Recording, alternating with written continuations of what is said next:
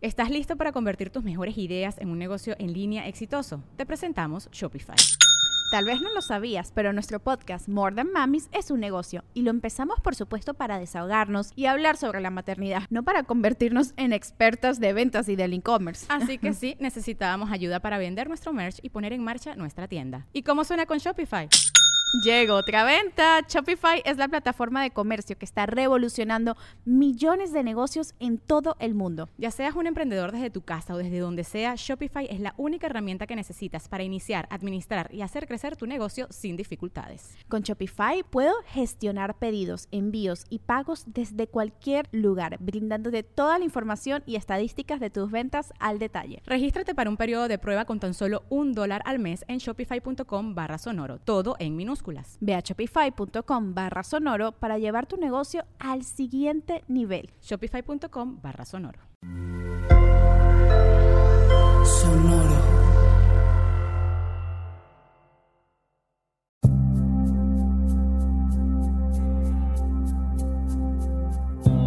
Soy Alexis de Anda. Estás escuchando El viaje. Una producción de Sonoro un espacio que invita a despertar la conciencia.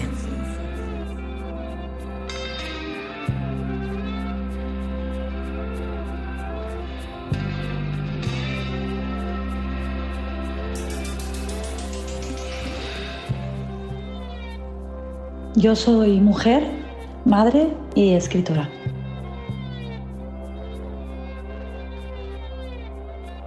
Hola Leti, ¿cómo estás? Bienvenida al viaje. Hola, muchas gracias. Muy contenta de estar aquí contigo hablando por fin. Ay, yo también. Me hacía muchísima ilusión eh, tener. Estamos a distancia para quien no esté viendo este Zoom. Estamos, Leti está ahora en Barcelona, ¿cierto? Y yo estoy en la Ciudad de México. Acá es la una y allá son las ocho de la noche. Acaba de dormir a su bebé y tenemos este espacio para nosotras para hablar. Que son el tipo de cosas que como una mujer sin hijos ni cuenta te das. me, en el principio de la conversación me ha hecho especial ilusión que me preguntes si, si ya estaba dormida. He pensado, wow, qué, qué, alegría cuando alguien como que piensa en, en, estas horas y en estos términos, ¿sabes? Claro, que lo considere, porque pues la verdad es que sí es algo a considerar. Totalmente. Eh, me ha tocado de pronto por ahí alguna entrevista, un amigo que igual acaba de tener un hijo y era eran onda dos de la tarde y era como un caos y había llanto y había como muchas cosas pasando y pues así es, así tenemos un espacio para nosotras poder platicar. Totalmente. Sí, sí, yo ni me atrevo a plantear una entrevista a las dos de la tarde escuchando de lejos, mamá, mamá, no, no. Claro, tal A partir de las ocho es el momento de hacer estas cosas. Pues bueno, para mí es muy especial tener a Leti y me emociona muchísimo por varias razones. Una de ellas es que, bueno, ustedes la han escuchado ser mencionada muchas veces en el viaje. Yo te cito seguido. Wow.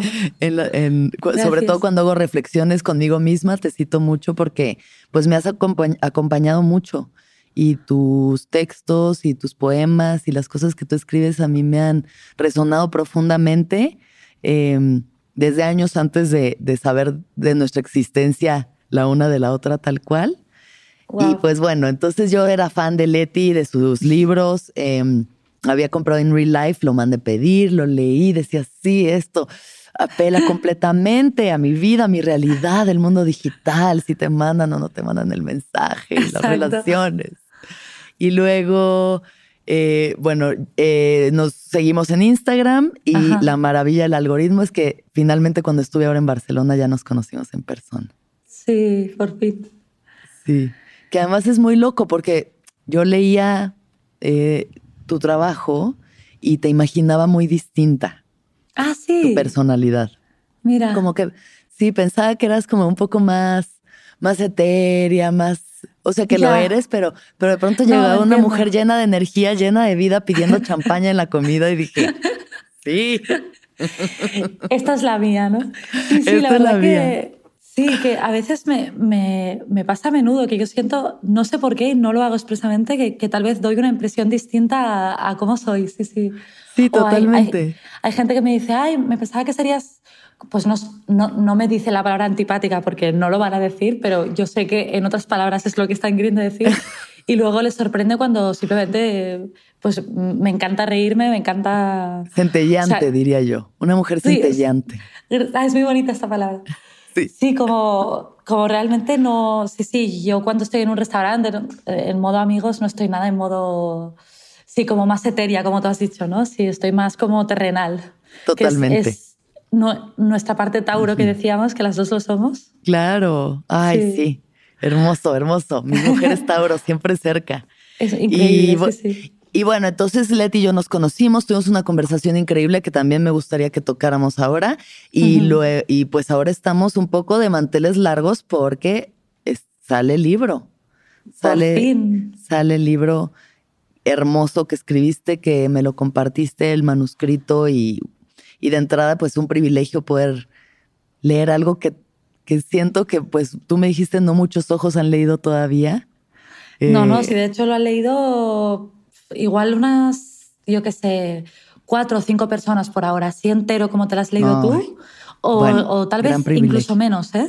Sí, sí. Eso, lo, eso para mí lo hace aún más especial porque pues es como alguien que te comparte un secreto. Sí, un secreto. es verdad. A, a, día de hoy es totalmente eso, es verdad, sí, sí. sí. Pero bueno, cuando esto salga ya habrá salido el libro, ya lo pueden, es. si es que no lo han leído, ya lo pueden leer y uh -huh. espero que lo disfruten tanto como yo. Sí. Eh, pero empecemos ahora sí con lo propio, Leti. Sí. La primera pregunta. ¿Qué es lo que más te gustaba hacer cuando tenías seis años de edad? Cuando tenía seis años de edad, eh, pues yo los, o sea, yo no tengo muchos recuerdos de mi infancia en general, uh -huh. que es algo, algo que me parece, no sé, curioso y sobre todo ahora que soy madre, que es como la maternidad es bastante regresiva, entonces como vuelves otra vez a tu propia infancia mucho, mm. pero quizás lo que más me gustaba hacer, así lo, lo primero que me viene a la cabeza, es, eh, o sea, yo, bueno, jugaba mucho sola porque, porque, bueno, porque tengo hermanos, pero eran chicos, entonces ellos jugaban a cosas que a mí no me gustaban tanto y tal, uh -huh. y entonces pues estaba siempre con mis, bueno, desde mis clics, aquí lo llamábamos clics, que son el Playmobil este, Uh -huh. um, hasta pues las muñecas o lo que fuera, como inventándome muchas historias, como guiones de lo que pasaba en un pueblo que yo creaba, con, pues, con, pues, con el hospital, con el veterinario, con todas las... Eh, bueno, la infraestructura que yo creaba alrededor de esos personajes. Yeah. Y, y sí que recuerdo que de un día para el otro recordaba siempre las tramas. O sea, para mí era muy importante no olvidar esa trama y continuarla el día siguiente, que era una parte un poco como de como, como control freak un poco de, de no, o sea, no, había espontaneidad, pero me importaba mucho mantenerme en el guion y, y, que las historias se desarrollaran y tal. Wow. Y parece un poco que lo digo de en plan, como respuesta de escritora, ¿no? De ya estabas claro, creando claro. historias cuando tal. Sí. Pero es que realmente era un poco eso, sí. pero claro, unas historias que, en fin, que no debían ser muy interesantes o trepidantes y que claramente igual pues demostraban más una niña que quería controlar mucho todo que no tanto nada súper creativo, no lo sé, pero sí que es verdad que, que, este recuerdo lo tengo muchísimo, muchísimo. Qué increíble eso. Que no sí. cualquiera, la verdad, querer continuar la historia el otro día, como que uno de pronto se aburre y ya está, y luego juegas otra cosa, y, pero tener la continuidad del hilo de la historia. Sí, que... es verdad, sí, sí. Y, sí. Y, y, preocuparme por ello, en plan, no me tengo que olvidar que a esta, a esta Barbie o lo que fuera le ha sucedido esto, tal, ¿sabes? Como su continuar. trama, su trama personal. Sí, Exacto, su trama personal. Y, Total. Y yo qué sé, y, y, yo decía como los diálogos de cada una, bueno, obviamente todos los niños imagino que juegan así, uh -huh. pero sí que era muy importante para mí eso y me, y me, lo pasaba muy, muy, muy bien en mi propio mundo. Uh -huh. O sea, era una niña un poco solitaria en ese sentido. Uh -huh. Y sí. dices controladora, ¿sí sientes que tenías esta cuestión del control? A ver, es que ahora que, ya, ya te digo, hace, antes de mi hija no es una palabra que hubiera utilizado, pero ahora un poco, pues estando más en el mundo de la infancia, sí que recuerdo bastante que, mm, y mi madre me lo recuerda también mucho, que por ejemplo yo salía del colegio y mi madre me decía, vamos a, no sé, al parque o a jugar o lo que fuera. Y yo decía, no, no, primero hay que hacer los deberes y luego ir a jugar. O sea, tuve como un sentido de la responsabilidad, yeah. eh, que se puede llamar así, desde muy pequeña y, como una preocupación por cosas adultas desde muy pequeña. Entonces es como si no tuviera, que quizás por eso tampoco tengo muchos recuerdos de infancia, porque no, no sé cómo decirlo, como no, no recuerdo una infancia de esas que la gente me cuenta de como un mundo realmente muy eh, bueno, pues eso sin preocupaciones. Sí, fantástico un poco, ¿no? Sí, fantástico. Entonces es por eso que he utilizado esta palabra como de, control de esto, ¿no? De, de alguna forma no dejarse ir del todo hacia el mundo del, del juego y, de, y del no horario, etcétera, etcétera. Y no sé, ahora que es, es algo que nunca ha estado en mi pensamiento, hasta ahora que al, ejercer yo de madre pensaba, ay, qué pena que no tuviera como, o que como mínimo no recuerde yo haber tenido ese momento más libre, liviano, eh, despreocupado y, fuera de, de, lo terrenal, ¿no? Como decíamos antes, sí. Sí. Sí, es, y, qué curioso esta parte que dices, ¿no? Cuando, cuando tienen hijos, cuando, la, cuando ya la gente tiene hijos, regresa a esos lugares. O sea, tú te ves en tu hija, ves, ves las cosas que hiciste, o sea, revives cosas a través de ella ¿O crees que las reinterpretas? Bueno, sí es una reinterpretación siempre, ¿no? Al final. Claro, es verdad. O sea, tienes razón en que es una reinterpretación. No, no creo, o sea, si yo creo que si, si tener hijos fuera sinónimo a, volver a tu infancia, yo creo que todo el mundo tendría hijos para llegar a esa, a esa información. Sí. O, o, sea, eso, a esa verdad. Pero sí que es verdad que, que, que, que destapa cosas de una forma muy inesperada. Y sí, o sea, pues recuerdos que tenías totalmente olvidados o que simplemente no, recuerdas ni siquiera haber estado ahí hasta ese momento que te vino ese recuerdo, o, salidas que tienes tú misma, o sea, reacciones que tienes tú misma un poco inesperadas para el resto, que solo tú comprendes por, por cosas que te han pasado a ti en tu propia vida. O sea, es todo el rato un recuerdo constante con, con, lo que tú has vivido. Por eso que, claro, si esa imagino que si hay, si hay mucha herida o hay... Sí, como, o, o, precisamente se ha tapado pues mucha herida, me imagino que para ciertas madres debe ser muy eh, catártico. Y digo para ciertas madres porque en mi caso yo siento que ya hice un poco ese trabajo previo, un poco, que aún así me, me ha pillado fuerte, ¿eh? Pero al haber hecho un poquito, al menos algunas cosas de ese trabajo previo, pues no ha sido tan catártico en ese sentido. En otros sí, pero quizás en, en la parte de recuerdos un poquito menos tal vez. De los recuerdos dolorosos. Exacto. Claro. Cuéntame un poco cómo fue la estructura de tu familia cuando, cuando eras niña, cómo son tus padres. Sí, pues mi, bueno, yo, mis padres eh, están casados a día de hoy. Eh, tengo tres hermanos chicos mayores, o sea, yo soy la pequeña.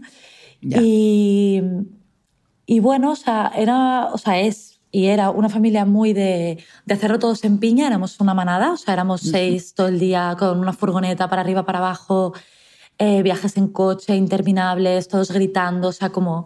Entonces sí que tengo mucho esa sensación de un poco de, jungla con respecto a, o sea, con respecto a mis hermanos y, y, a mi propia madre y a mi padre, es decir, mucha sensación de de tengo que hacerme un espacio aquí porque si no van a venir tres gigantes y me van a coger todo, ¿sabes? Ya. Entonces yo crecí un poco así, entonces a veces, y lo veo mucho con, con, con, Pau, con mi marido, que a veces él me dice tipo, o sea, que a veces él me coge algo y se lo cojo rápido, o sea, hago reacciones eh, muy espontáneas que vienen de, esta necesidad de, de, protegerme, ¿sabes? Claro. Que también al mismo tiempo me ha dado, o sea, yo siento que me ha dado herramientas ya desde muy jovencita, como a defenderme, a, sí, como a, intentar encontrar mi espacio, a reivindicar pues, ciertas cosas que, que, considero importantes o lo que sea. Ha, sido el, no crecer en un lugar eh, en el que me sentía todo el rato súper segura, como me imagino que, no lo sé, o sea, cada caso será cada caso, pero que tal vez un hijo único lo puede sentir más como esa tensión constante. Pero también al mismo tiempo recuerdo bueno, recuerdo mucho como perseguir bastante a mi madre, pues, como literalmente perseguirla pues, por los pasillos, ella estar ocupada y yo intentar contarle algo y siempre todo el rato intentar volcar en ella eh, como, como reflexiones que en su momento me parecían eh, absolutamente iluminadoras y ahora a veces aún las recuerdo y eran como bastante sencillas. ¿Cómo qué? ¿Alguna? Pues hay una en concreto que recuerdo que, que le vino un día, es que me acuerdo de exactamente como el lugar donde estábamos en la casa y todo, de decirle, oye mami, que me he dado cuenta el truco para ser feliz. Y, ella, ¿qué, qué? A ver, ¿qué? Y ya como lavando los platos, o sea, sin hacerme mucho caso. Y yo, hay que fijarse en los detalles, lo importante es, el detalle, no sé qué. Decía que qué yo profundo. pero yo creo que lo debí de leer en algún sitio. No, no creo que yo llegara a eso. O sea, no sé, bueno, esas cosas que no sabes, pero sí que, que, para mí era muy importante. O sea, le quería compartir eso a mi madre. Y mi madre siempre fue como una figura muy...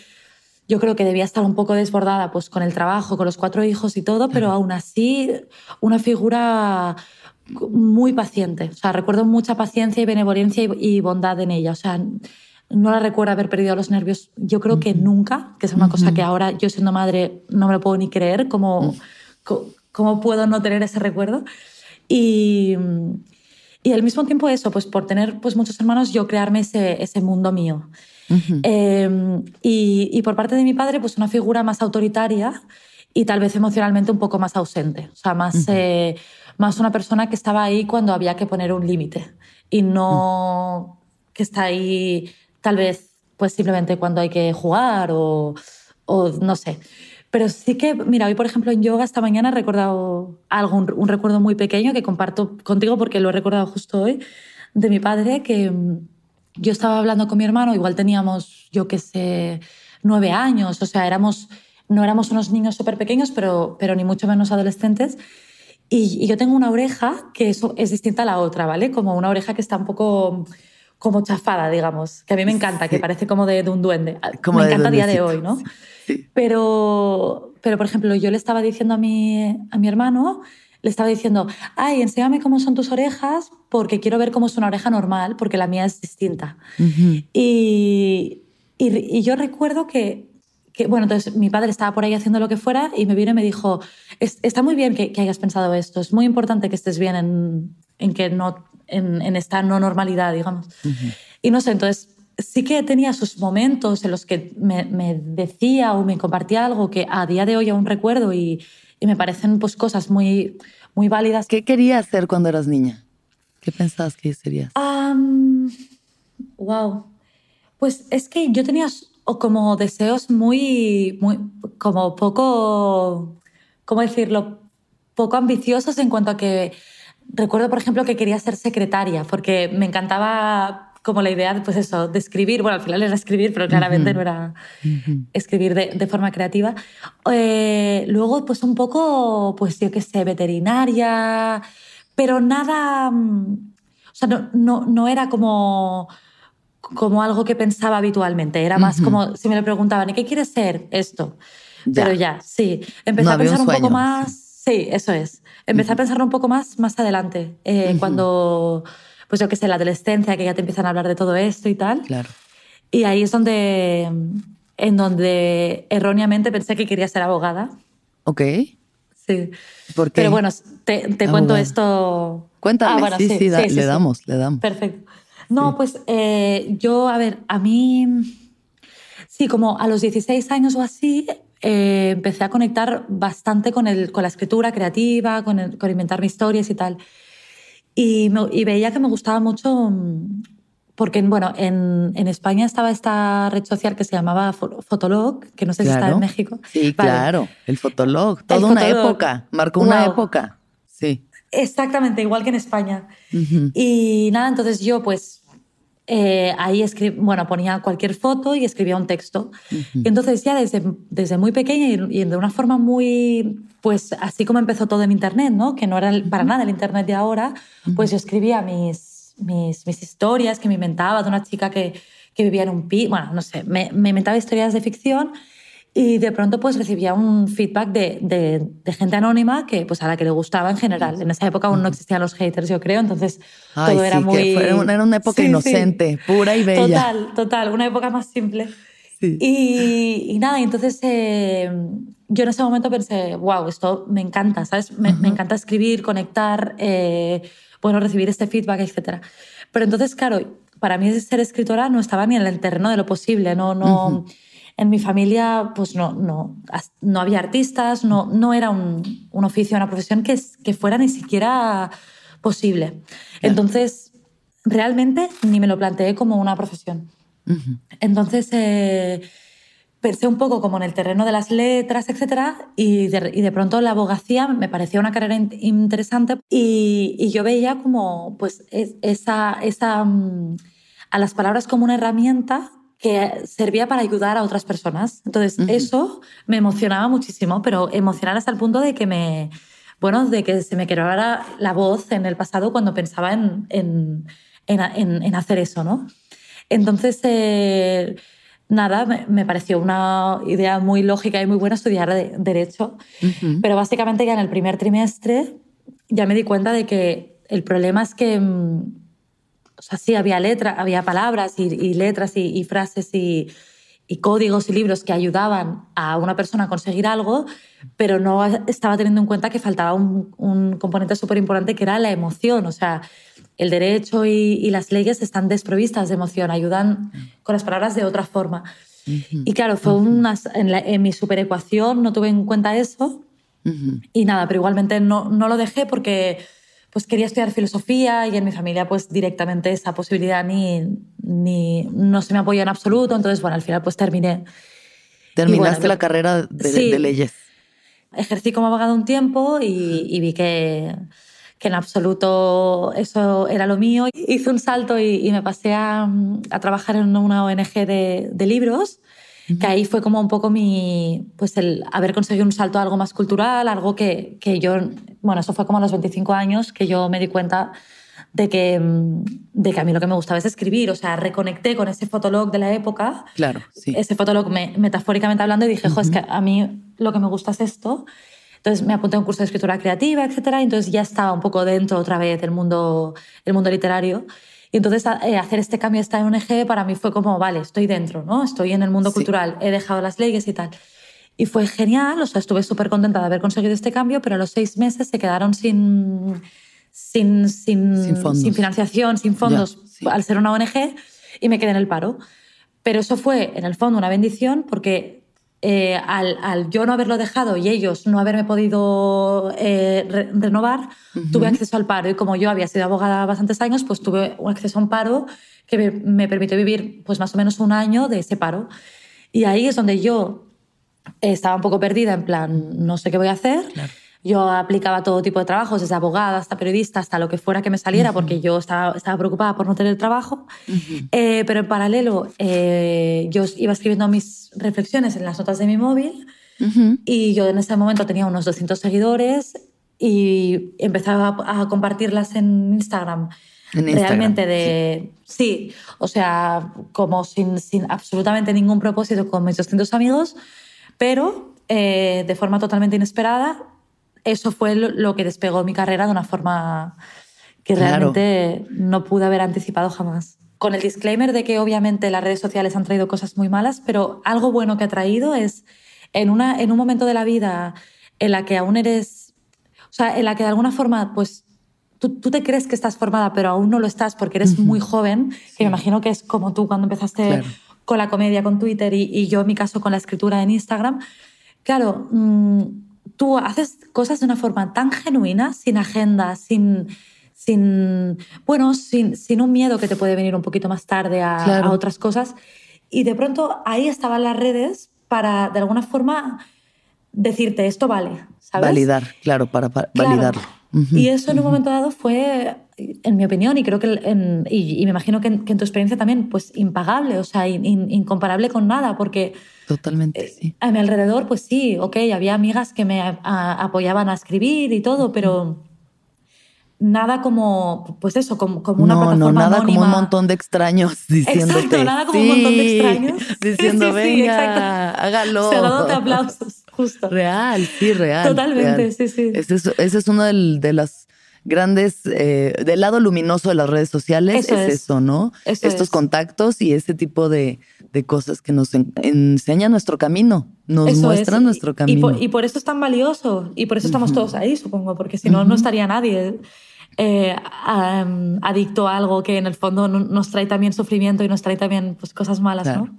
Bueno, ahora voy a, voy a poner un poco pausa a la parte profesional para que hablemos un poco de sobre la parte personal, ¿no? Que al final se acabarán juntando porque pues tu, tu arte es muy, es profundamente personal. Entonces, Háblame sobre, háblame un poco de tu adolescencia, cómo fue tu adolescencia personalmente y luego hablaremos ya sobre los vínculos y las relaciones amorosas y demás.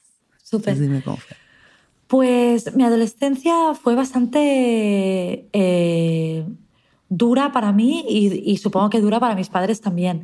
Em, yo, bueno, eh, mis padres utilizaban siempre una palabra que a la que le tengo mucha manía, que era precoz, porque me decían que yo era muy precoz, que, o sea, que era muy avanzada para mis tiempos, en cuanto a que yo, pues yo que sé, a los 11 años o lo que fuera, incluso 10, 11, o sea, bastante jovencita, yo ya empezaba a ser adolescente, o sea, ya empezaba pues a,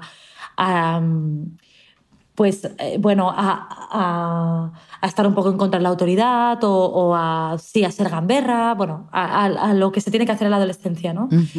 Pero de alguna forma, pues, sí, eso, eso vino acompañado de, o sea, en general, yo lo que recuerdo de, mi adolescencia era un, era un estado de, de, constante impulsividad, de muy poco control sobre mí misma, sobre lo que sentía, sobre lo que hacía. Entonces esto de alguna forma me, me llevó a, a mundos y a, y, a, y a, cosas que pues yo creo que al final solo era una niña reclamando atención o reclamando, pues no sé, caso de, de un padre que quizás pues le faltó esta parte un poco más más emocional que toda niña necesita, y todo niño, por supuesto, pero hablo en experiencia personal, pues como, bueno, haberme forjado una personalidad que después también me ha servido para, para, para cosas en, en, el futuro, incluso haber conocido a gente, o sea, haber expandido mucho mi, mi mente en todos los sentidos. no sé cómo explicarlo mejor, pero... Claro. O sea, sí. al final la adolescencia tiene que ser una ruptura y, y tiene que ser una apertura, ¿no? Entonces, como como fue grande mi apertura en cuanto a, a, los amigos que tuve en ese momento, a, los gustos que tenía, así. Y al mismo tiempo mi, adolescencia también terminó muy pronto, es decir, empezó muy pronto y terminó pronto. Entonces, cuando yo tenía unos 15 años o así, la gente de mi edad es cuando ya empezaba más a salir, a las discotecas, a fumar, a, lo típico que se hace en esas edades.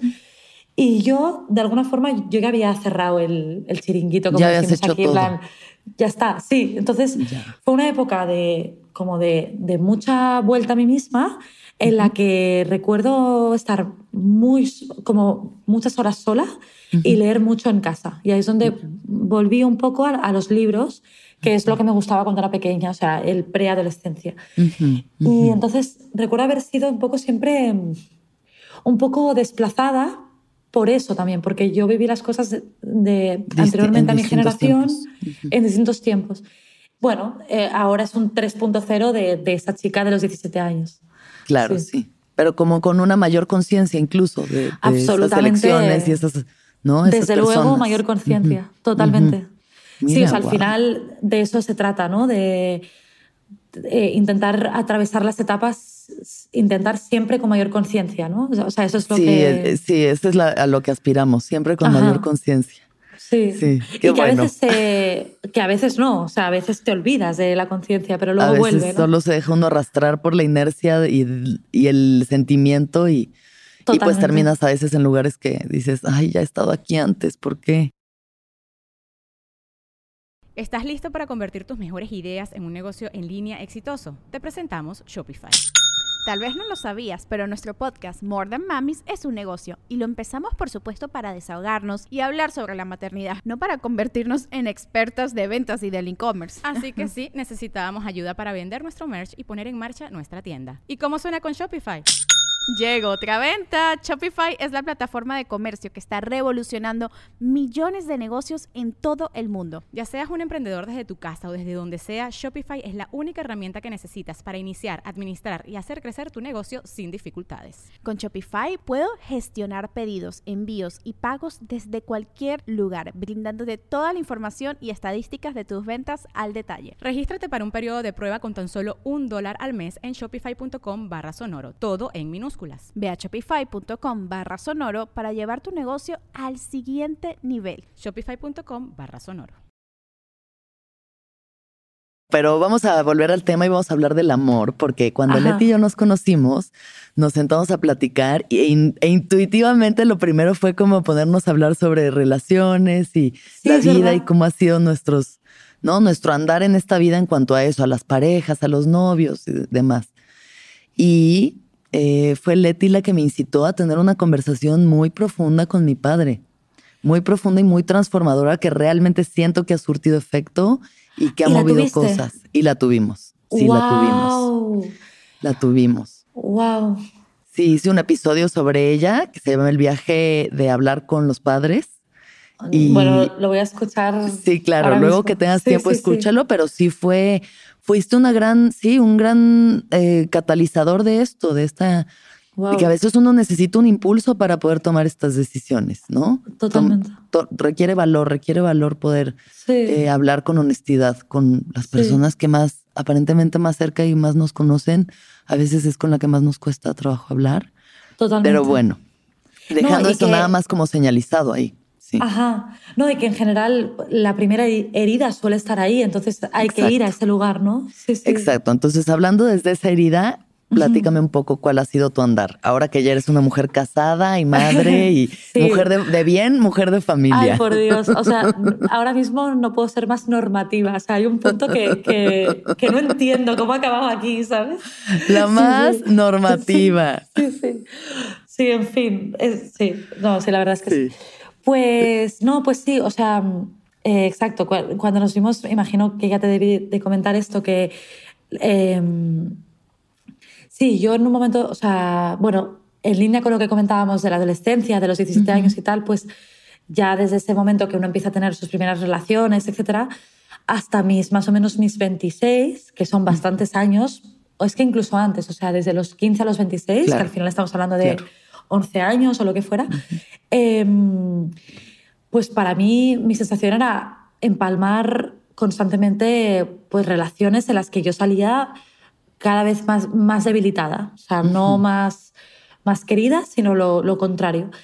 Entonces, mira, en relación con la conciencia que hablábamos, pues tal vez lo que no se perdió en ningún momento fue la conciencia al menos de, bueno, de, de, de estar en contacto con, con, la realidad de que, eso, de que eso no estaba bien, de que, de que a mí no me gustaba eso, de que yo no quería eso para mi vida y que y tal, ¿no? Entonces, conforme fue pasando el tiempo y cada vez la ruptura era más dolorosa y, y más... Eh, claro, porque no lo son, o sea, lamentablemente no duelen menos, duelen más, ¿no? Yo creo duelen más. sí. Esta palabra que utilizas debilitante me parece muy acertada porque es eso. Uno dice, no, con cada experiencia te haces más fuerte y a veces no te haces más fuerte. Pero a la vez no, exactamente. O sea, te puedes hacer más duro, la coraza se puede hacer más dura o puedes tener de pronto más resistencia, pero, pero sí debilita y sí lastima y sí la herida se hace más profunda con cada una de estas decepciones. Eso es.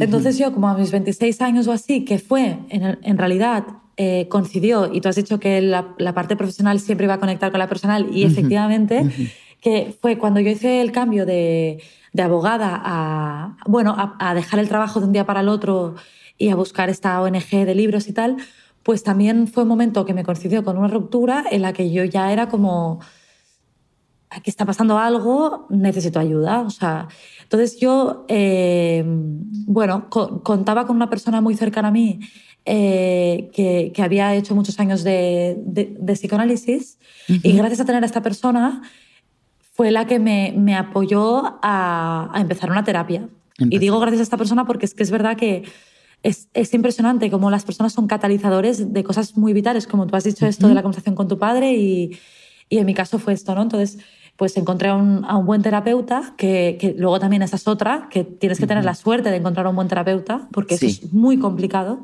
Sí. Em, que Tanto como una buena pareja, un buen terapeuta, absolutamente, realmente. Absolutamente, sí. sí, sí, Que entendió muy bien el conflicto y me supo ayudar muy bien, ¿no? Entonces... Em, pues esta, esta persona, no sé exactamente, ahora ya hace años y no recuerdo exactamente, pero probablemente él me debió de animar o se dio de forma orgánica, que fue pues abrir un poco la herida con mi padre, que al final era pues el, primer hombre de mi vida. Y, y, recuerdo pues eh, ir, al, o sea, sí, como, o sea, hablando de cualquier cosa con mi padre desde, pues no sé, has perdido las llaves, o sea, cualquier cosa cotidiana con mi padre, de pronto yo... A, través de esa terapia tener muy abierta esa herida y de pronto ponerme a gritarle, a llorar, o sea, a, a cosas que él no entendía nada. Era como, pero, pero ¿qué está pasando? ¿no? Y entonces, pues eso llevó a, hablar, a hablar más y mejor. Pues eh, ahí empezamos a tener como unas dates en las que nos íbamos a cenar a, comer a un restaurante los dos, mano a mano, que es una cosa que no habíamos hecho nunca. Y yo empezar a decirle un poco tipo, bueno, como bueno, como, como cuando, cuando empiezas a preguntar por qué no hacías esto, por qué no hacías lo otro, ¿no? Y de pronto, o sea, obviamente nunca se puede volver al pasado, pero simplemente dando la oportunidad a esa persona a que se explique, para mí ya, ya me, me, me, me ayudó muchísimo eso, ¿no? Claro. Y, y entonces, bueno, eh, fue una, una, combinación entre esto, entre ir, ir un poco destapando heridas y continuar con esa, con esa terapia, que, que, de alguna forma, bueno, eh, Pau, que es mi actual, es el actual padre de, de mi hija, eh, apareció en mi vida a través de Instagram. Em, benditas redes sociales, les digo. Sí, benditas redes sociales. Again, sí, sí, se, se vuelve a. O sea, o sea, vuelven a conectar. Y, y nada, y entonces, pues, pues yo creo que apareció en un momento dado en el que yo también podía estar abierta a una relación eh, como, bueno, una, relación básicamente. Porque a una relación. Ya está, o sea, punto, porque las cosas anteriores no eran relaciones, eran siempre pues otras cosas, ¿no? Intentos de, eh, intentos de acercarse, intentos, de intimar. ¿Y esto cambió la relación con tu padre? ¿Esto transformó su relación? Sí, es decir, durante, durante un tiempo eh, mi padre conectó con que, con que ostras, que, con que él, tenía que ser más cariñoso conmigo, o sea, él, él, tenía que mostrarme esta parte emocional, él tenía que estar, estar presente para mí, etc. Y durante un tiempo fue así. Sí que es verdad que, claro, y eso es una cosa que me da un poco de pena, pero bueno, también es, hay un punto de, que hay que aceptar las cosas como son, que Luego, habiendo pasado el tiempo y también habiendo pasado infinitas cosas en mi propia vida, entre otras haberme, haberme convertido en madre, pues también al final los, los humanos somos muy seres de, costumbres, entonces al final es, suele ser más fácil actuar como la mayoría de tu vida has actuado que no como esa, esa otra Una nueva forma en la que actúas. Exacto, entonces con eso quiero decir que ese cariño o esas comidas los dos o, o buenas costumbres que estábamos inculcando tal vez no han continuado.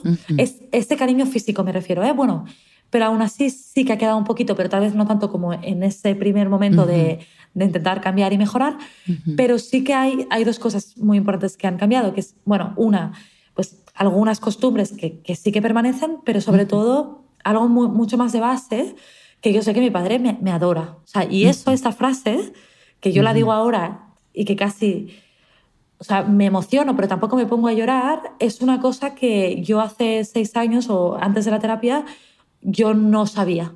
Es decir, yo por, por, no haber hablado con mi padre, yo no podía saber que mi padre me, me, me quiere y me adora a su manera. Profundamente, sí. Exacto, y que también es su manera de querer y eso no, no significa que no me quiera. Y eso es, ahora yo lo tengo aceptablemente bien eh, integrado, pero es algo que hasta no haber tenido una conversación con él y no haber pasado una terapia en la que yo comprenda que mi padre no tenía que amarme igual que me amaba mi madre, porque mi padre y mi madre tienen formas totalmente distintas de querer, uno no era, no era peor o mejor que el otro. Claro. entonces, bueno, pues son, son, cosas que están más integradas en mí. Totalmente. Bueno, entonces vamos a retomar un poco el hilo de la historia. En este momento conoces a Pau, a través de Instagram. Y pues Pau es importante porque es parte también de, de, de este libro en real life que pues no es un poco contar ese cómo va naciendo esa relación. Exacto.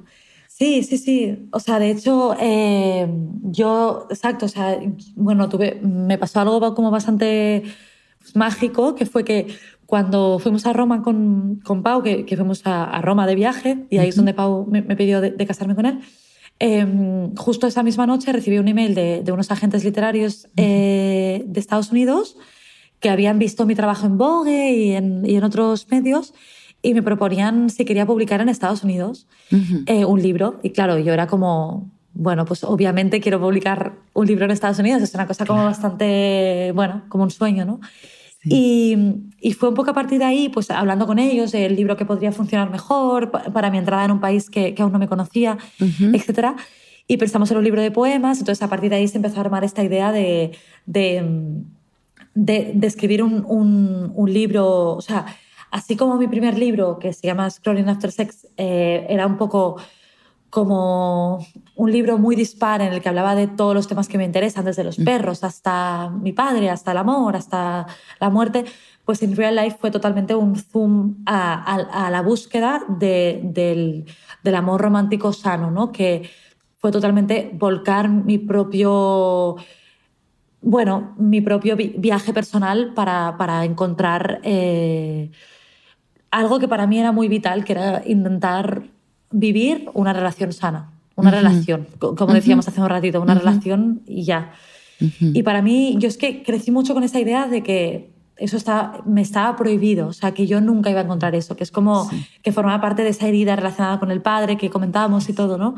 Entonces, para mí, derrumbar un poco ese sistema de creencias fue muy, muy revelador y, muy, y muy poderoso, porque también si puedes derrumbar esta creencia que te ha perseguido toda la vida, ¿cuántas otras creencias puedes derrumbar también? ¿no? Y eso para mí me, me dio una, una fortaleza. En esto, pero en general también, en, en todo, en, en, todas las cosas que nos decimos, que al final son las que nos, nos, nos manejan por completo y, y, que, y que no somos conscientes, que nos las estamos diciendo por lo bajo, nos lo, nos lo dicen nuestros sueños, nos lo, nos lo dice todo lo que no es lo ni siquiera lo consciente y es lo que está manejando nuestra vida y es lo que no nos está permitiendo encontrar esa plenitud que al mismo tiempo de forma consciente buscamos, ¿no? Sí. Y, sí, y es fuerte esta cuestión, además, obviamente la terapia ayuda muchísimo, pero estos, estas creencias, estos pilares invisibles que rigen nuestras vidas, eh, uno a veces dice, bueno, ya lo tengo identificado, sí, pero a veces toma, toma acción, no toma solamente identificar una creencia y decir, ya voy a pensar otra cosa, toma acción, toma decisión, el cambiar las creencias, ¿no? Totalmente. Y si, es eso, si es bueno, vale, llegó una persona que, ¿no? Que es alguien que me parece, y, seguir avanzando en esa relación, seguir avanzando en hablar con el padre, en escribir el libro, en tomar estos pasos que te llevan a ser la persona que realmente quieres ser. Totalmente. Exactamente. Sí, o sea, es, es, absolutamente un tema de acción y en el fondo eso debería ser algo muy tranquilizador para quien nos está escuchando, porque, mm. eh, o sea, la acción es algo que está en nuestras manos, que se puede hacer y se, y se puede hacer mil intentos, puedes buscar mil terapeutas, puedes, no sé, eh, intentar hablar con tu padre mil veces si es, si es preciso y es posible, etcétera, ¿no?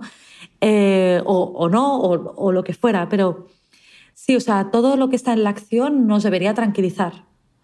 Sí, eso es algo como, bueno, que aplica todo, al trabajo, a, cualquier lucha que uno tenga, sí. Claro, sí, porque es movimiento, al final, la acción es, movimiento. y, es, y hay momentos siempre para pausar y para reflexionar y es lo natural que debe de pasar, no tiene uno que todo el tiempo estar haciendo, hay momentos, pero sí. saber que es, en donde radica el cambio es en el movimiento.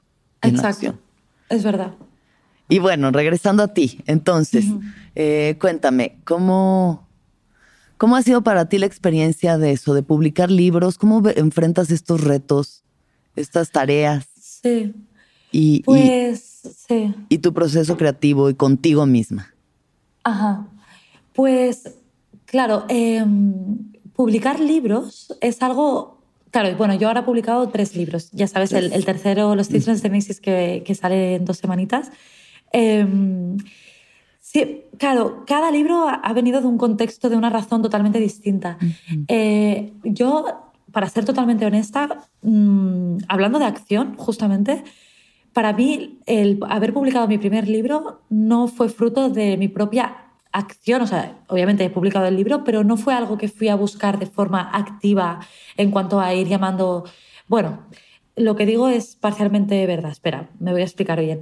yo, yo cuando empecé a escribir en, en el, pues esto que, que, publicaba en Instagram, etc., eh, sí, sí, que es verdad que cuando empecé a tener un, una sensación de que mis textos gustaban y de tener un, feedback positivo, etc., sí que llamé a, cuatro puertas, eh, bueno, envié como algún textito a, alguna editorial, alguna persona que sabía que estaba conectada con alguna editorial, pero de alguna forma esta acción no fue tremenda. O sea, no saqué el toro y, puse ahí a llamar a todas las puertas. No fue así, mentiría si, si, si dijese otra cosa. Realmente en mi caso fue que un editor de, de una editorial pequeña le, le, gustó lo que escribía y de pronto él, que es un friki, que es una persona que le gusta publicar a perfiles que no son conocidos sin ninguna ambición económica, sino realmente por el amor al arte, etcétera, porque él tiene su trabajo aparte y tal, me propuso sacar un libro.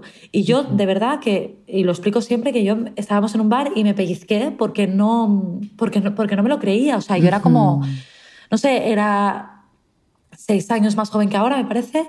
Y, la verdad es que yo no, no, o sea, esta idea de publicar un libro era como algo muy de cuando sea mayor. Y yo aún me veía muy niña, ¿sabes?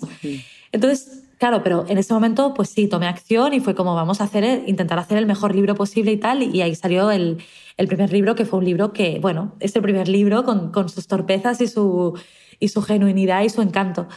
Este es el segundo libro, ya, ya, ya, sabes cómo vino, como he mencionado, con los agentes literarios de Estados Unidos. Y ahora el tercer libro, pues es más un libro que, que publico más desde la conciencia, de alguna forma, de, de un libro que llevo escribiendo desde pues desde hará unos tres o cuatro años. Hay, relatos que igual escribí en 2017, estamos a 2023 que acaban de empezar, es decir, que hacía bastante tiempo. y, y, son libros como que, que, siento que los he escrito desde un lugar, mm, bueno, como más, más sólido o más consciente, si tuviera que decir alguna, algún adjetivo. Y, y, y claro, y es que cada libro te pilla en un momento vital tan distinto y tú eres tan diferente a la persona que publicaste hace dos, cuatro, seis, pero es, es un libro del que me siento más muy orgullosa, o sea, del que me siento muy, muy, muy orgullosa porque me ha costado mucho también acabarlo y, y ha, pillado un momento vital, ha, pillado una transición en mí que ha sido no ser madre a ser madre, entonces esas historias las he escrito desde, desde, bueno, desde haber tenido menos tiempo, desde unos cambios hormonales, desde mucho, mucho, mucho cambio. El, eh, por supuesto, el COVID, o sea, muchas cosas que han sucedido en estos cuatro años. Y pues, pues, sí, bueno, pues también haberme casado, haber formado una familia, o sea, todo en general. Y, y también se refleja, yo creo, un poquito en esas historias y, y me gusta, no sé, o sea, sí, o sea, también reconozco que ahora que estamos hablando prepublicación, que va a ser el primer libro que, que salga siendo yo madre entonces también tengo un poco de miedo a ver cómo voy a... Un bueno, cuando uno publica el libro, pues al final, aunque quieras estar muy zen, al menos al principio estás un poco pendiente, ¿no? De, de cómo va a ir, de, claro, qué opinan la gente. claro, la gente, de, de, los libros que se venden y tal. Y tengo un poco de duda de cómo voy a llevar eso con, con, respecto a que cuando abro la puerta de mi casa yo no soy escritora, no soy nada, yo soy mamá y, y hay, una, hay un bicho que me persigue por todas partes y quiere que juguemos a lo que ella quiere y, y si cojo el móvil me dice que no y me lo, y me lo aparta. Entonces, bueno, tengo esta curiosidad de a ver cómo voy a, pues a, a gestionar estos dos mundos, ¿no? El, el mundo este en casa y el mundo fuera. Pero bueno, va a ser un reto y estará, estará bien. y seguro saldrá todo maravilloso. Yo estoy, o sea, estoy segura de que la gente me va a gustar y que tú estarás contenta con los resultados. Ahora, gracias, Alex. Una pregunta como más en el sentido creativo antes de que entremos de lleno a la maternidad, que pues es el tema. No, no hay prisa. Es, ¿te autocensuras al momento de escribir? ¿Tú te autocensuras? Pues mira, eh, honestamente, en las redes sociales sí. O sea, así como te he dicho que yo empecé escribiendo mis, mis, mis, como mis textitos en Instagram y tal, que ahí la censura era bastante poca, o sea, yo realmente escribía desde el corazón, o sea, recuerdo pues escribir algo, mira, ahora el primer recuerdo que me ha venido es escribir un recuerdo de, mi padre, de cuando mi padre, ahora que hablábamos de mi padre, de cuando mi padre cumplió 60 años y nos dijo una frase que, bueno, que un hermano mío le, dijo, oye, ¿tienes algo que decir para tus 60 años? Y se quedó mucho rato en silencio. Estábamos en un hotel, en, en, la, en, el, en, el, restaurante del hotel en Londres, y dijo, em, elegid muy bien vuestros sueños porque se cumplen, dijo. Y se quedó en silencio y solo dijo esto. y, y, yo más tarde comprendí que, me lo estaba, que lo estaba diciendo porque, porque él siempre había soñado estar celebrando sus 60 años en el hotel donde estábamos, en Londres, con sus cuatro hijos, ¿no? Y, y para él le estaba abrumando mucho pensar que, que él había puesto el, la dirección en un lugar, que lo había cumplido y una vez se cumple, que también, ¿no? Como ese, ese algo que a día de hoy aún no podemos entender porque somos jóvenes, pero pues el hacerse mayor, el, el, el qué viene después de, de, de, haber cumplido un sueño, ¿no? Bueno, pero ahora me he ido un poco, pero para decirte que ese texto, por ejemplo, lo escribí, lo publiqué y claro, venía tanto del corazón y había tanta emoción que recuerdo no un montón de gente, porque ya te digo, yo empecé con, con poquitos seguidores y la cosa fue subiendo, pero no es tanto por el número de gente, es más por los mensajes que recibía de... El impacto, el impacto. Sí, de estoy llorando, sí. eh, wow, o sea, ¿sabes? Como realmente de, de, sentir es que he llegado a esta persona y, y, lo sé, o sea, sé que he llegado. Sí, y, al corazón, a las fibras corazón, íntimas, sí. Eso es, algo muy profundo. Entonces, a día de hoy, la verdad es que yo en, en Instagram tengo un mensaje más... Mmm, más apto para todos los públicos. Es decir, uh -huh. yo no... Pues, por ejemplo, si ahora yo hubiera publicado este texto que te menciono, uh -huh. quizás hubiera habido alguien que dijera, ah, esta pija o esta fresa, como decís en México, claro, ¿no? De, sí, sí. O lo que fuera, ¿no? De estar en ese hotel, claro que se cumplen, porque tal. Entonces, claro, mmm, bueno, pues en, en este momento yo, yo, he llegado al punto en el, que, en el que ya hace un tiempo ya he asumido que la... O sea, Instagram en sí mismo no va a ser un lugar de espontaneidad en el que yo vuelque lo primero que me sale, a pesar de que a veces lo hago, ¿eh? pero, uh -huh, pero son uh -huh. mensajes que sé que a priori no deberían causar mucho revuelo. Sí. Y esa honestidad y esa no censura, guardármela para mis libros. Exacto, sí. ¿Sabes? Sí, porque Entonces, justo en este último sí. libro hay cosas que si tú las pones en redes sería un revuelo tremendo. O sea. Total, total que son pero, personajes pero, que lo están diciendo, o sea, la maternidad, hablando sobre... Ajá, y es como ajá. esto, si se publicara así tal cual en redes, si habría gente que diría como, oye, yo no estoy de acuerdo con tal claro, o cual, ¿sabes? Sí, claro, sí, sí, y, y, y, yo me pregunto, uh -huh. ¿esa persona sería capaz de entender que es un personaje hablando, que no soy yo? Y que, y que, y que quizás precisamente es interesante ponerlo sobre la mesa, o en este caso en un papel, para bueno, para, para que exista, que exista esa, tal cual esa forma para de ver y que sí. tú quizás no estés de acuerdo y digas, oye, pero este personaje, ¿qué está diciendo? Y luego tal vez si te lees todo el, el libro o todo el texto, le puedes llegar a entender de dónde viene esto que dice uh -huh.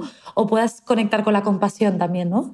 O sí, sea, sí. claro, es, en ese sentido, en, en, este libro ha habido, si no, si no nada, muy poca censura. Uh -huh. Y supongo que también por eso también estoy nerviosa, ¿no? Porque estamos en unos mundos muy de de, de, de, la polarización y no del debate.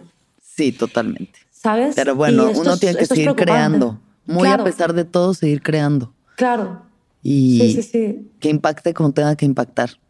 Exacto. Porque pues eso ya es. está. O sea, se crea eso desde es. el. Se sigue creando desde el corazón. Muy a pesar de eso, no es por lo que la gente quiera o no leer o ver. O sea, no, o sea, uno, una crea desde Totalmente. su fuente y punto. Totalmente. Sí. Y es importante sí, sí. provocar también, es importante la sí. provocación. Bueno, Leti, ahora sí hablemos sobre la maternidad, el tema Ajá. del día. Cuéntame cómo ha sido tu experiencia. Eh, bueno, de ser pues madre. sí, yo, a ver, yo, yo o sea, antes de ser madre, así como empiezo un poco como desde los orígenes, uh -huh. eh, tenía una relación un poco ambivalente con la maternidad en cuanto a que sí que tenía muchas ganas de ser madre, eh, así como una idea que no sabes muy bien de dónde te viene. Uh -huh. eh, y siempre me, me, veía con una niña, concretamente, que luego ha he resultado teniendo una hija. Eh, pero es verdad que a mi alrededor no... O sea, entre que no tengo hermanas, hermanas y entre que mis hermanos han tenido hijos después de mí, uh -huh. yo no, o sea, a mi alrededor y mis amigas lo mismo, mis amigas más cercanas han sido madres después de mí, eh, yo tenía muy pocas experiencias cercanas eh, de, de, de, de, maternidad a, mi alrededor. Entonces, desde esto hasta que la maternidad, hasta ahora, hasta nuestra generación que está queriendo hablar de una forma un poquito más honesta de lo que es la maternidad, tenía una idea de la maternidad absolutamente ignorante. Es que es, la, es, es, que romantizada es la única puede... también, ¿no? Ignorante. Sí, romantizada, pero ignorante, o sea, de ignorante, una persona sin que idea. no sabe, Ni sin idea, idea, nada, claro, o sea, totalmente claro. en la, en la. Uh -huh. Entonces, sí que tenía muy claro que esta idea de ser madre para mí solo tenía sentido con un proyecto familiar, o sea, con una persona con la que, o sea, para mí no era en plan, yo quiero ser madre sí o sí, en plan, me hago in vitro, da igual, estoy soltera, tal, tal, tal. No, o sea, para mí yo no, no vibraba tanto en esa dirección, era más de, en línea con lo que hablábamos, de mi deseo de, de formar una pareja, pues esto, una relación. Si yo había podido crear esa, esa relación y esa, esa, estabilidad y esa casa segura, pues ¿por qué no? ¿Por qué no ir hacia ese viaje, no? Totalmente. Y mm, entonces, claro, entonces empezó así. Lo que pasa es que, bueno, ya me, me pegué un, primer tropiezo que fue en la, en la pérdida de mi, de mi primer embarazo, que es un, un, bueno, una historia que, que, he tratado en el libro en, en, primera persona, o sea, en primera persona obviamente, pero en autobiográficamente, es decir... Autobiográficamente. Sí, es decir, muchas, bueno, en, en mi libro lo, lo, has podido ver o deducido que hay muchas historias que son de puras autobiográficas y, bueno, no muchas, perdona, hay poquitas autobiográficas y muchas ficcionales. Ficciones. Entonces, ha habido unos cuantos temas en concreto que por su sensibilidad no me ha apetecido irme a inventarme, no, era como en plan, yo escribo esto porque necesito escribir sobre esto y ya, y eso es lo que hay, y eso es lo que ha sido. Que concretamente, casualmente, son dos de maternidad, que son el, el, el, bueno, en donde hablo de, de, esta pérdida que tuve. Entonces, bueno, pues tuve esa pérdida eh, y luego me, me, volví a quedar embarazada y, y, tuve a, Cleo. Lo que pasa es que, eh, bueno, tuve un parto muy difícil y, y, muy, un poco trauma, bueno, no, un poco no, un parto traumático de que todavía no he escrito sobre el parto a día de hoy. Es decir, he podido escribir sobre la pérdida y sobre lo que ahora diré, pero no tanto sobre el parto en sí mismo. Eh, y luego, después de tener este parto traumático, a mi hija tuvieron que operarla del, bueno, de la barriga porque, porque tenía una complicación en la barriga. Entonces, pues estuvo en la unidad de neonatos y, tal unas semanas. Sí, Entonces, eso también, eso también está en el libro. Eso es. es eso también forma, es un relato que, que bueno, explico esa experiencia. Eh, estos son los dos relatos que han sido muy como reportera de, de, un sufrimiento, ¿no? Como que lo, lo he querido tratar como hay, un punto de, reportaje en el sentido de, como de querer plasmar exactamente cómo sucedieron las cosas, junto con, obviamente, pues muchas reflexiones que salieron a partir de ahí, de, y regresiones, etcétera, etcétera. Entonces, bueno, mi inicio fue así, ¿no? O sea, digamos que pues el embarazo, bueno, tuve un embarazo gozoso, pero es verdad que con esa pérdida inicial y luego pues este inicio muy torpe. Bueno, torpe no sería la palabra, pero bueno, un poco más duro de la cuenta dentro de que un inicio siempre es un poco duro. Sí, sí. Entonces, ese fue el inicio. Eh, dicho eso, ahora mi hija tiene un, año y medio casi y la verdad es que, claro, yo lo, veo mucho como que estaba mucho en la, en la, en la penumbra y, y, conforme los meses fueron pasando, literalmente era una nube que se iba yendo y poco a poco iba viendo más luz, más luz, más luz, hasta que más o menos al año vi la luz. Y entonces fue como, vale, entiendo por qué he tomado esta decisión, vale, entiendo por qué la gente dice que ser madre es tan bonito porque yo era como, te juro que yo pensaba, todo el mundo está mintiendo, no Me han mentido, me han mentido, a la cara a todos, la humanidad totalmente, O sea, el, o sea, el, el ¿sabes? Como rollo, todo el mundo está perpetrando una mentira para que nos sigamos reproduciendo. Y yo estaba Claro, que también yo no sé, bueno, yo creo que tuvo un poco de estrés postraumático. No tuve, de, no tuve depresión postparto, pero yo creo que algo tuve que tener de, sí, de un estado como de los más difíciles que he pasado en mi vida fue este primer año postparto. Y, y, la verdad es que yo en ese momento tenía pensamientos muy oscuros en los que realmente yo pensaba que todo el mundo mentía, de verdad. O sea, de decir, es que no puede ser que alguien una conspiración, esto. Una, una verdadera conspiración. Real. Sí, sí, sí. Hasta que luego tus hormonas se ponen al día, eh, no sé, tu, o sea, tú, bueno, aprendes a cabalgar esta nueva vida que es de ser madre, eh, empiezas a, a, no sé, a poner más en su sitio que tuviste una mala experiencia, pero eso no significa que el resto de tu vida veas una mala experiencia. y en paralelo hay una criatura que te mira y te sonríe y te dice mamá y te da un beso. Entonces, mm. ya en el momento donde esa criatura empieza a interactuar y ves que te quiere, ¿sabes esa frase? Ahora, y eso sí que ahí entiendes, esa frase de que todo vale la pena. Realmente es así. O sea, para mí ha sido así. O sea, con eso no quiero decir que en absoluto, o sea, creo que una vida sin, sin conocer la, lo que es ser madre es una vida absolutamente plena absolutamente plena, claro. porque lo que interesa, como decíamos hace un rato, era alcanzar esa conciencia. Entonces, lo puedes alcanzar desde la maternidad o desde otro lado. En mi caso, claro, yo solo puedo hablar de, cómo ha sido mi propia experiencia. A mí ser madre me ha aportado mucha conciencia en muchas otras cosas que, que no sé cómo las hubiera podido alcanzar de otro modo porque, porque solo tenemos una historia cada uno, ¿no? Eh, y en este caso sí que ha sido así y, y desde... Bueno, es, es difícil de, de, decir así como en resumen, pero sería un poco, eh, pues desde hacer un trabajo regresivo de tu misma infancia, sí. de volver un poco a lo que comentábamos de los padres, pero de perdonarles de una forma muy profunda, o sea, de, de, de, perdonarles realmente y de hasta incluso darte la vuelta y admirarles. Es decir, o sea, yo he llegado a decir a mis padres, si lo hago la mitad de bien que vosotros, ya estoy contenta, porque te das cuenta de lo difícil que es. Claro, Entonces es tan difícil. Y esta disolución de ego que yo supongo sucede también con la maternidad, como... Total. Como ya no se trata de ti, ya no todo se trata de ti. ¿no? Totalmente. Hay alguien más a quien mirar. Absolutamente. O sea, uh -huh. yo además siendo la, la, pequeña de la casa, o sea, no habiendo tenido hermanos, para mí fue una, una revelación que me ha llegado muy tarde. Es decir, Quizá, no, con eso no quiero decir que los hermanos, peque, los hermanos mayores ya disuelven su ego, porque no, porque siguen siendo uh -huh. hijos, por supuesto, pero tal vez han podido conectar un poco más, más pronto que yo uh -huh. con que, con que mmm, tú importas bien poco, ¿sabes? O importas menos de lo que te crees. Sí. Absolutamente que la maternidad es exactamente eso, o sea, de pronto, sí. o sea, la llegada de un bebé ya es como te lo dan en las manos y al menos los primeros meses ni tu sueño, ni tu hambre, ni tu cuerpo, ni tu dolor del parto. Realmente nada importa mucho. O sea, hay algo que, es, que lo chafa por completo, que es la supervivencia de esa criatura.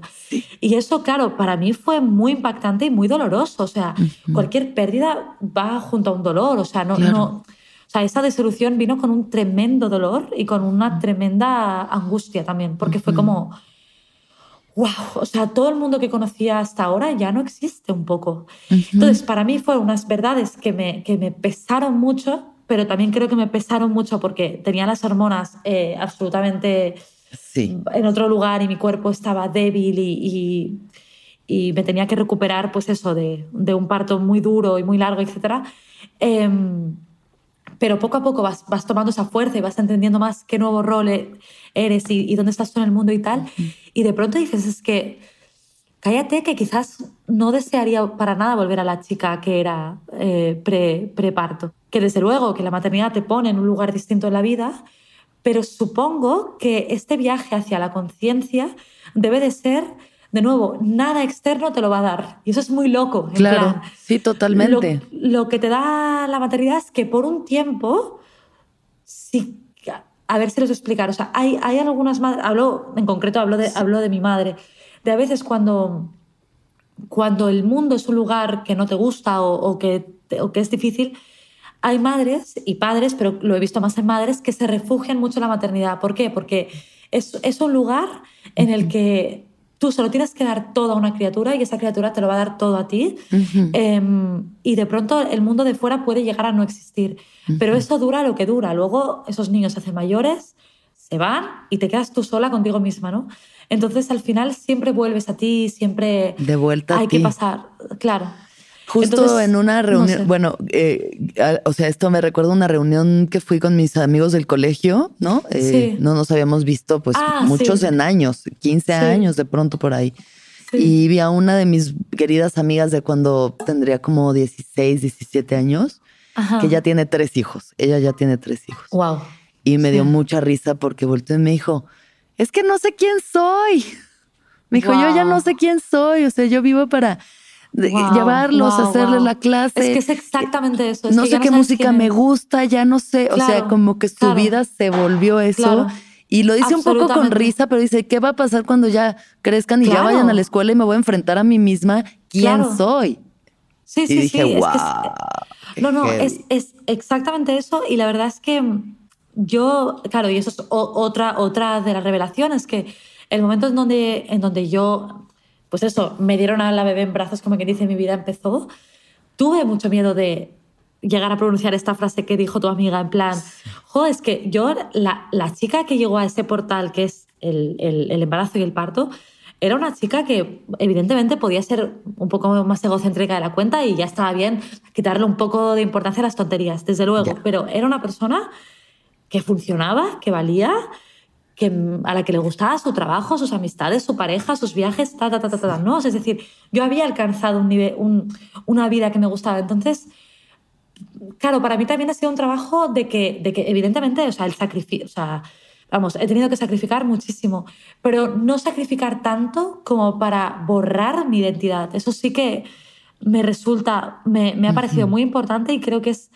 un ejemplo, o sea, yo he, he puesto una mujer en el mundo.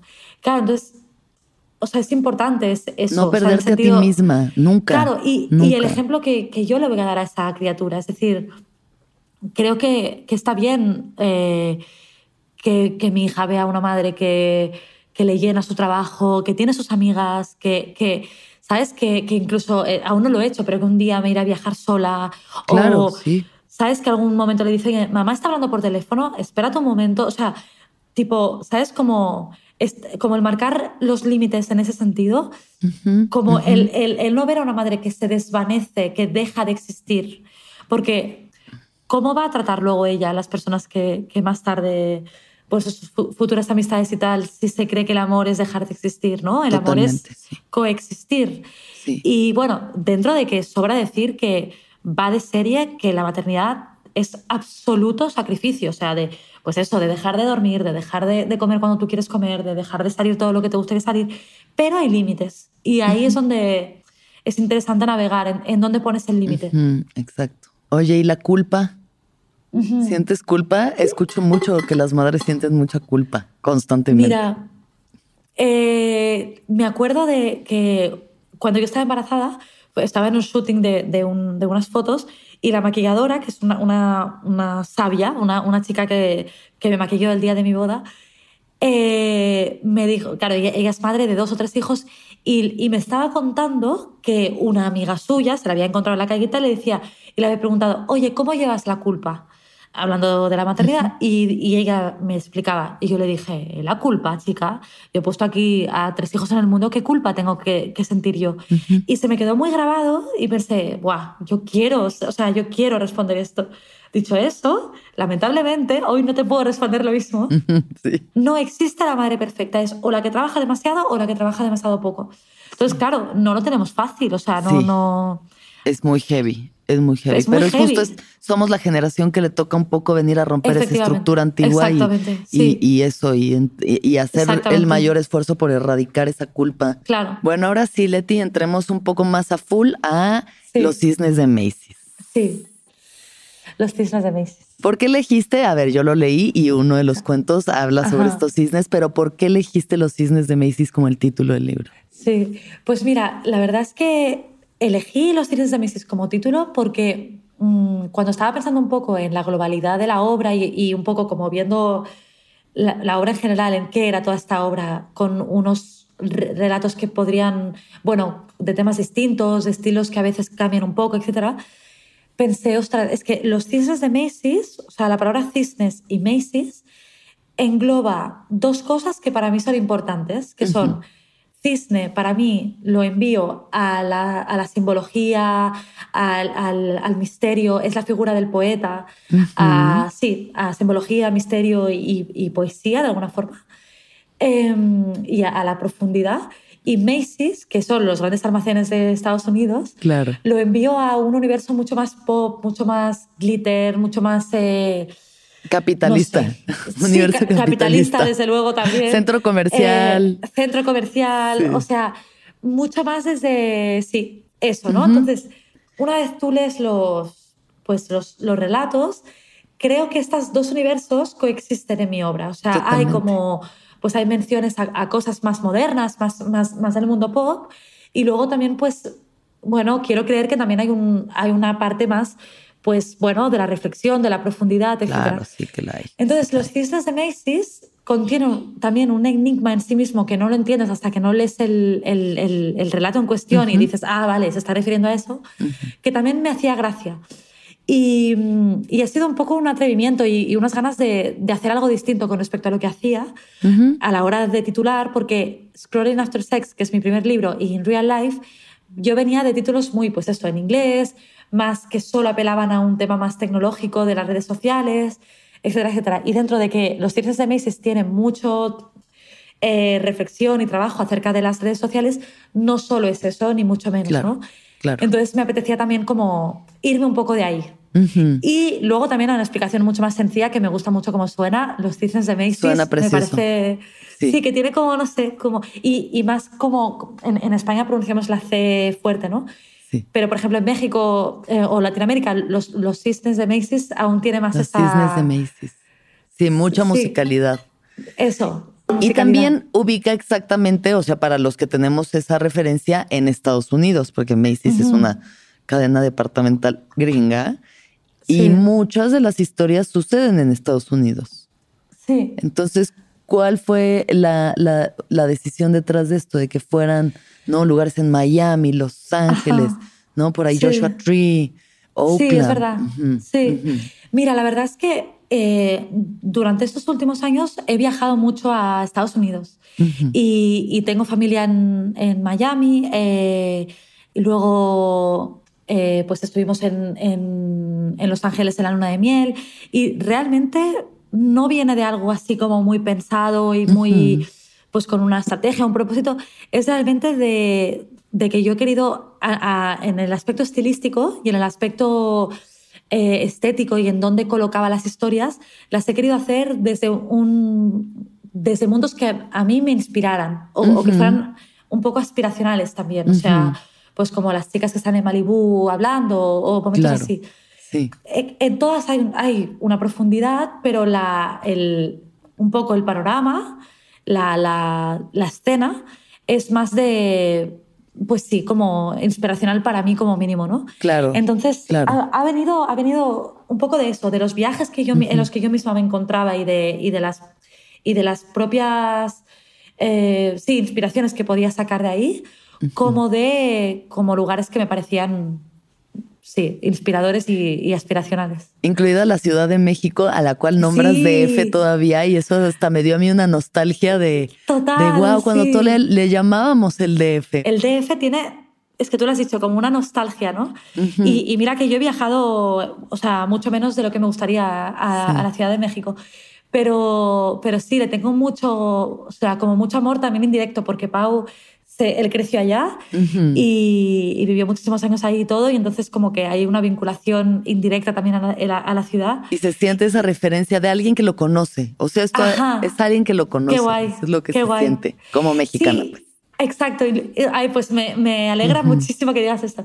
O sea, también había una, una intención también de, de, no colocar este libro solo en España y de alguna forma pues claro, en esos últimos años de mi vida, pues por Pau o por el, trabajo de Pau o mi propio trabajo o la, o la, familia que tenemos ahí, etcétera, nos hemos, hemos viajado mucho más al, a, México y a Estados Unidos. Claro.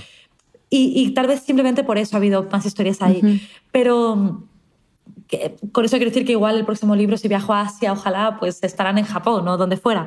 Pero sí que me, me parecía importante y también por cómo soy yo y por cómo bueno, y para nutrir a las historias, no sé, para, para, para nutrirlas con más elementos, destacarlas de, del país en donde yo vivo, de España. Claro, sí, sí. Me, parecía esencial. O sea, así es como yo pienso y así es como, como creo las historias. Y, y, genera unos paisajes muy diversos porque además los, los nombres de los personajes sí son mucho más latinos o más, ¿sabes? Más habla hispana, como que sí son entonces no acabas de poder colocar como, ah, es que estos son gringos o estos son de acá. No puedes acabar de colocar la identidad ni la nacionalidad de los personajes. Pues, y eso pues, es bueno. Es que me alegra que digas esto, porque no, no quería crear algo súper afincado en, un país, porque al final de, lo que yo he intentado pues escribir y, plasmar son de sentimientos universales y, no, y no tanto del país en el que se encuentran.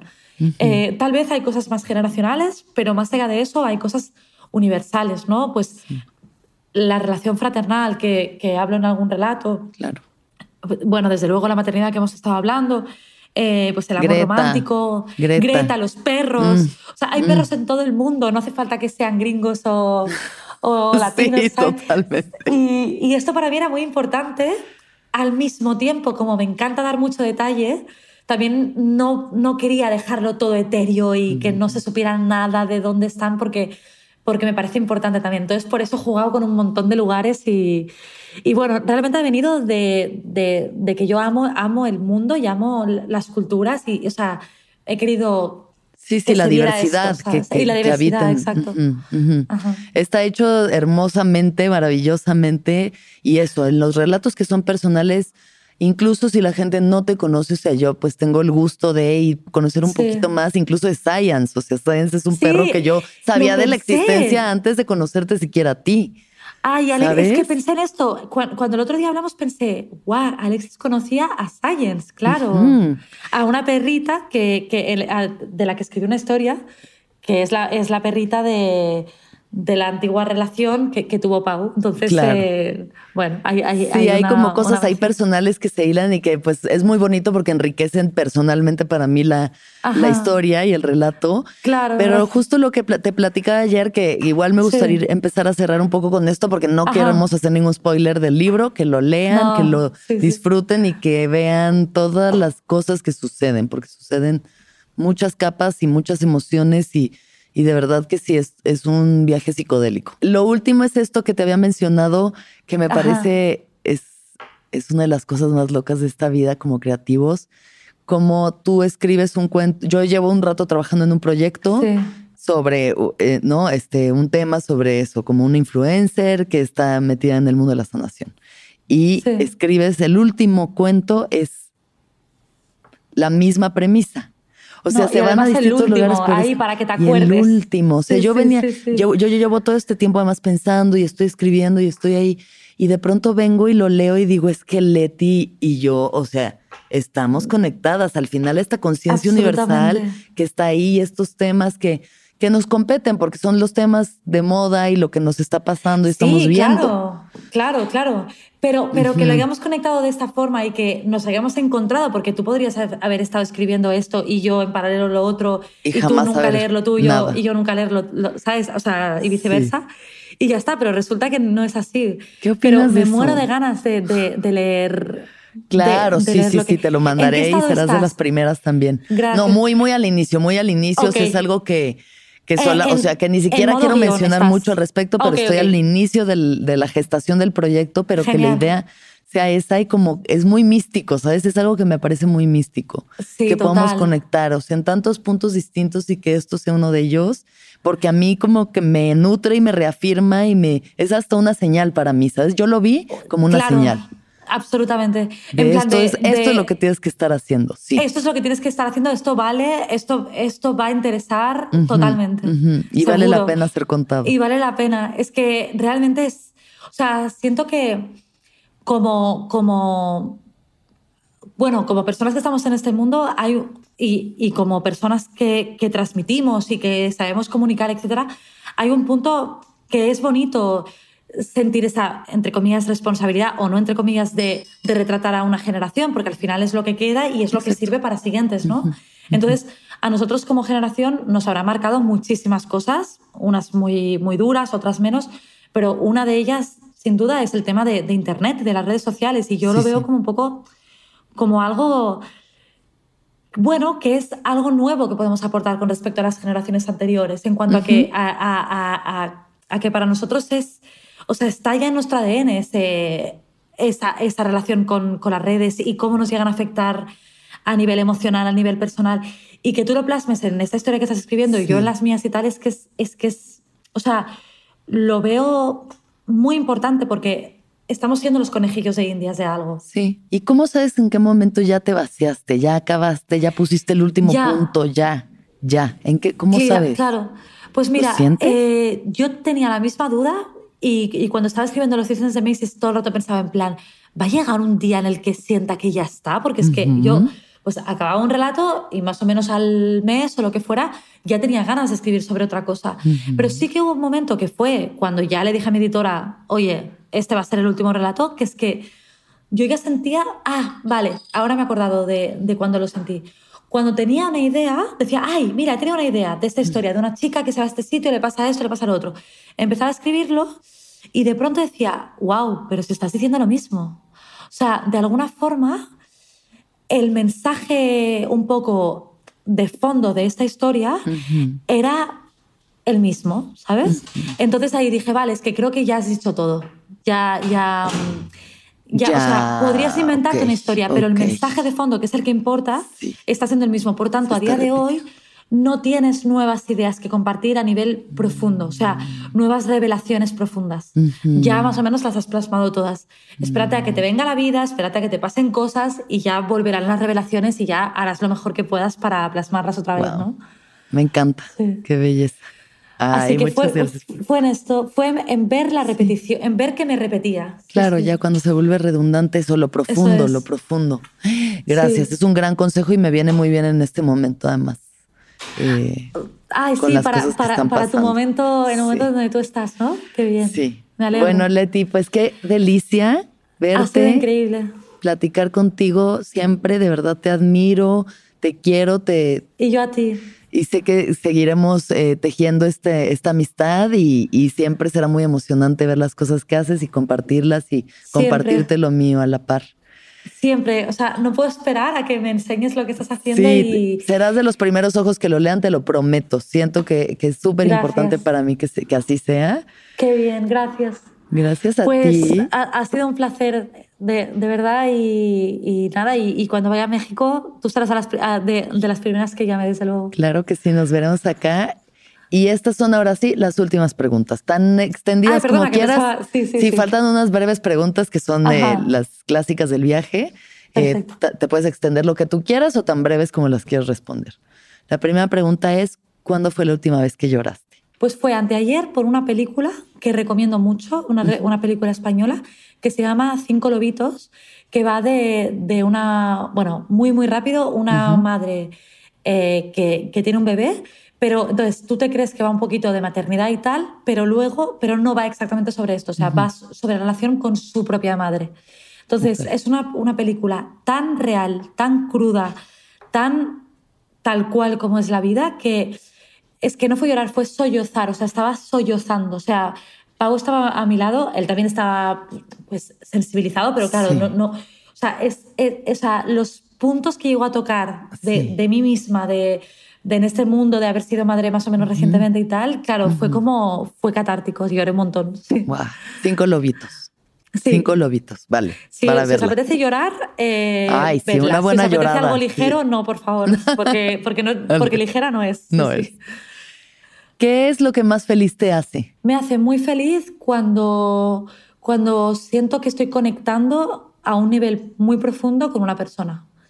Mm. Eh, o sea, que puede ser desde mi hija hasta escribiendo, hasta con, mi, con Pau, con mi marido, hasta con una amiga de estar teniendo una conversación que nos estamos entendiendo sin hablar, ¿sabes? Estas cosas de, o que una acaba las frases de la otra, o que, ¿sabes? Como, esto es, para mí es es, es la felicidad. O sea, porque, ¿sabes? Hoy, hoy en, en, en, yoga decían que, bueno, lo que dicen siempre, de pon una intención en la práctica, ¿no? Y te decían que pongas una intención que, que, esa intención sea la intención de, de, tu vida en general y, pensaba, ok, vale, ¿cuál es mi intención? Es que no, no, sé, es difícil, ¿no? Contestar a eso, así como en un segundo en tu cabeza. Y, y que creo que mi intención es, es conectar, o sea, es conectar, es, es, conectar, conectar, conectar. y, y eso, eso, es lo que me hace más feliz. Qué bello, conectar profundamente, me encanta. ¿Qué es lo más importante para ti? A ver, lo más importante para mí... Eh, es que es difícil ¿eh? de, responder así. Sí. O sea, yo creo que me muevo muchísimo por las emociones, me muevo muchísimo por, por, el amor, por, por la... Sí, y, y, por ese motivo creo que lo más importante para mí es estar bien con las personas que amo. O sea, creo que es como muy cliché, pero los clichés también existen por algo y, y creo que, que, es así, o sea, como, porque eso es lo que me trae paz y la paz es lo que le hace a uno estar bien. Y finalmente, si mañana ya te mueres, hoy es tu último día, último día en la tierra, ¿qué consejo das? Wow. wow, es que Es, es, que es muy deep lo que me estás pidiendo. A ver, espera, ¿eh? ¿Qué consejo das si mañana me muero? A ver, lo que me ha salido ahora es, es eh, perdónalo todo. O, sea, diría que, lo, sí, que perdones a cualquier persona que te ha hecho daño, sí. Es que me, me, da ganas de ponerme a llorar. que, que, lo perdones todo, sí, que, que no, o sea, que, ay, perdón. Mm. Que, que, no te vayas, ¿sabes?, con, con, con ningún tipo de, de, dolor hacia nadie y que lo dejes ir todo, todo, todo, que lo, que lo perdones todo. O sea, creo que es la, como la única forma de, de, de alcanzar un cierto sosiego o, paz, ¿no? ¿En la vida o en la muerte? Exacto. sí, en la vida o en la muerte. Sí, sí. O sea, es que al final ¿qué, es lo que interesa? Ir, irte en paz, ¿no? Pues, y, y, cómo uno se puede ir en paz. Obviamente, pues hay una parte que tú... Sea, si ahora pensara más en desarrollar mi respuesta, igual pues también diría de tú intentar estar en paz, o sea, porque tú también has hecho daño, evidentemente, no solo te han hecho daño a ti, entonces pensaría también en plan, pues intentar... Mm, pues estar, estar en paz y, y, pedir perdón, ¿no? También, o, sea, y, arreglar y sanar lo que yo he dañado, eso desde luego. Mm pero como al final no tienes tanto control sobre eso, porque depende de otra persona, en lo que sí que, sé lo que sí que tú tienes control es en perdonar lo que a ti te han hecho. Y perdonarte a ti. Perdónalo todo, incluido a ti, a ti mismo. Efectivamente, exactamente, sí. Y bueno, finalmente, porque te había pedido desde ayer, si querías compartir un pedacito del libro, algún extracto que tú quieras compartirnos, sí. para que todo el mundo vaya, compre, pidan eh, los cisnes de Macy's, Claro. Mira, entren pues a, las redes de Leti y ahí, ahí encontrarán los accesos o búsquenlos, los encontrarán. Va a estar en librerías, va a estar en físico, va a estar en, en Eso todo. Es. Sí. Exacto, sí, sí, sí, estará, estará en físico en, España al principio, y luego ojalá también en México y en otros países. Tienes que venir a presentarlo. Bueno, o sea, este es mi, mi máximo objetivo. Y, y, luego, pues sí, estará también en Amazon y en todos los en todas las webs. Vale. Pues mira, me, hace, me hace especialmente feliz leerte el, el, texto que has mencionado, porque además es breve, así que... Sí, claro. Se llama Destello. ¿Has intentado alguna vez cerrar los ojos y recordarte mirando el estadio de tu colegio desde el pupitre de clase? Es septiembre y hay niños jugando a lo lejos. O sentada en los muelles de North Cove Yacht Harbor en Manhattan, matando el tiempo de la tarde con 22 años. Nunca en tu vida te has sentido tan sola. O cuando corres por, por, por Paseo Bonanova porque papá ha tenido un accidente de coche, no das crédito de la rapidez con la que se están moviendo tus piernas. O cuando P se queda solo en tu casa la primera vez que os conocéis porque le quieres impresionar con la mejor pizza de la ciudad y él te ha dado su tarjeta y el pin, aún acabándote de conocer, estáis muertos de miedo y confiáis en el otro. Lo que quiero decir es que si cierro los ojos, siempre me encuentro con la misma persona. Me soltaron en el mundo y solo es a mí misma a quien volveré a ver.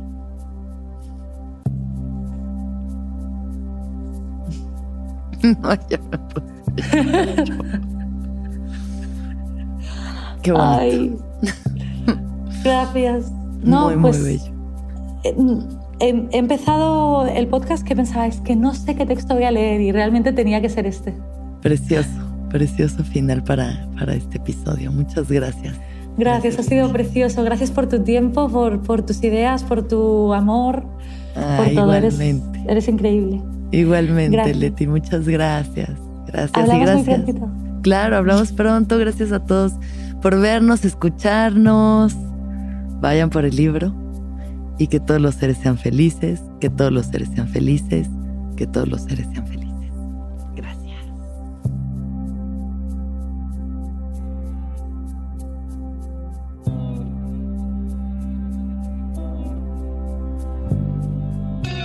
¿Escuchaste el viaje? Suscríbete en Spotify, Apple o donde estés escuchando este programa. Ahí encontrarás todas mis charlas pasadas y las futuras. Si te gustó el viaje, entra a sonoromedia.com para encontrar más programas como este y otros muy diferentes. Este episodio fue producido por Mariana GCA. Aranza Baltasar. Agradecimientos especiales a Héctor Fernández Mosqueda, Esteban Hernández Tamés, Andrés Vargas Russo, Daniel Padilla Hinojosa Padi.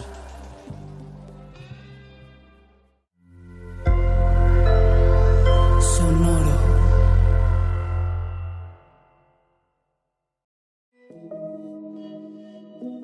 Hola, soy Roxana Castaños, una apasionada de la meditación y de todos los temas que nos llevan a una transformación espiritual, y te invito a escuchar Intención del Día, un podcast de Sonoro para dirigir tu energía hacia un propósito de bienestar. Encuentro un nuevo episodio todos los días en cualquier plataforma en donde escuches podcast. Intención del Día es una producción de Sonoro. ¿Estás listo para convertir tus mejores ideas en un negocio en línea exitoso? Te presentamos Shopify. Tal vez no lo sabías, pero nuestro podcast More Than Mamis es un negocio y lo empezamos por supuesto para desahogarnos y hablar sobre la maternidad, no para convertirnos en expertas de ventas y del e-commerce. Así que sí, necesitábamos ayuda para vender nuestro merch y poner en marcha nuestra tienda. ¿Y cómo suena con Shopify?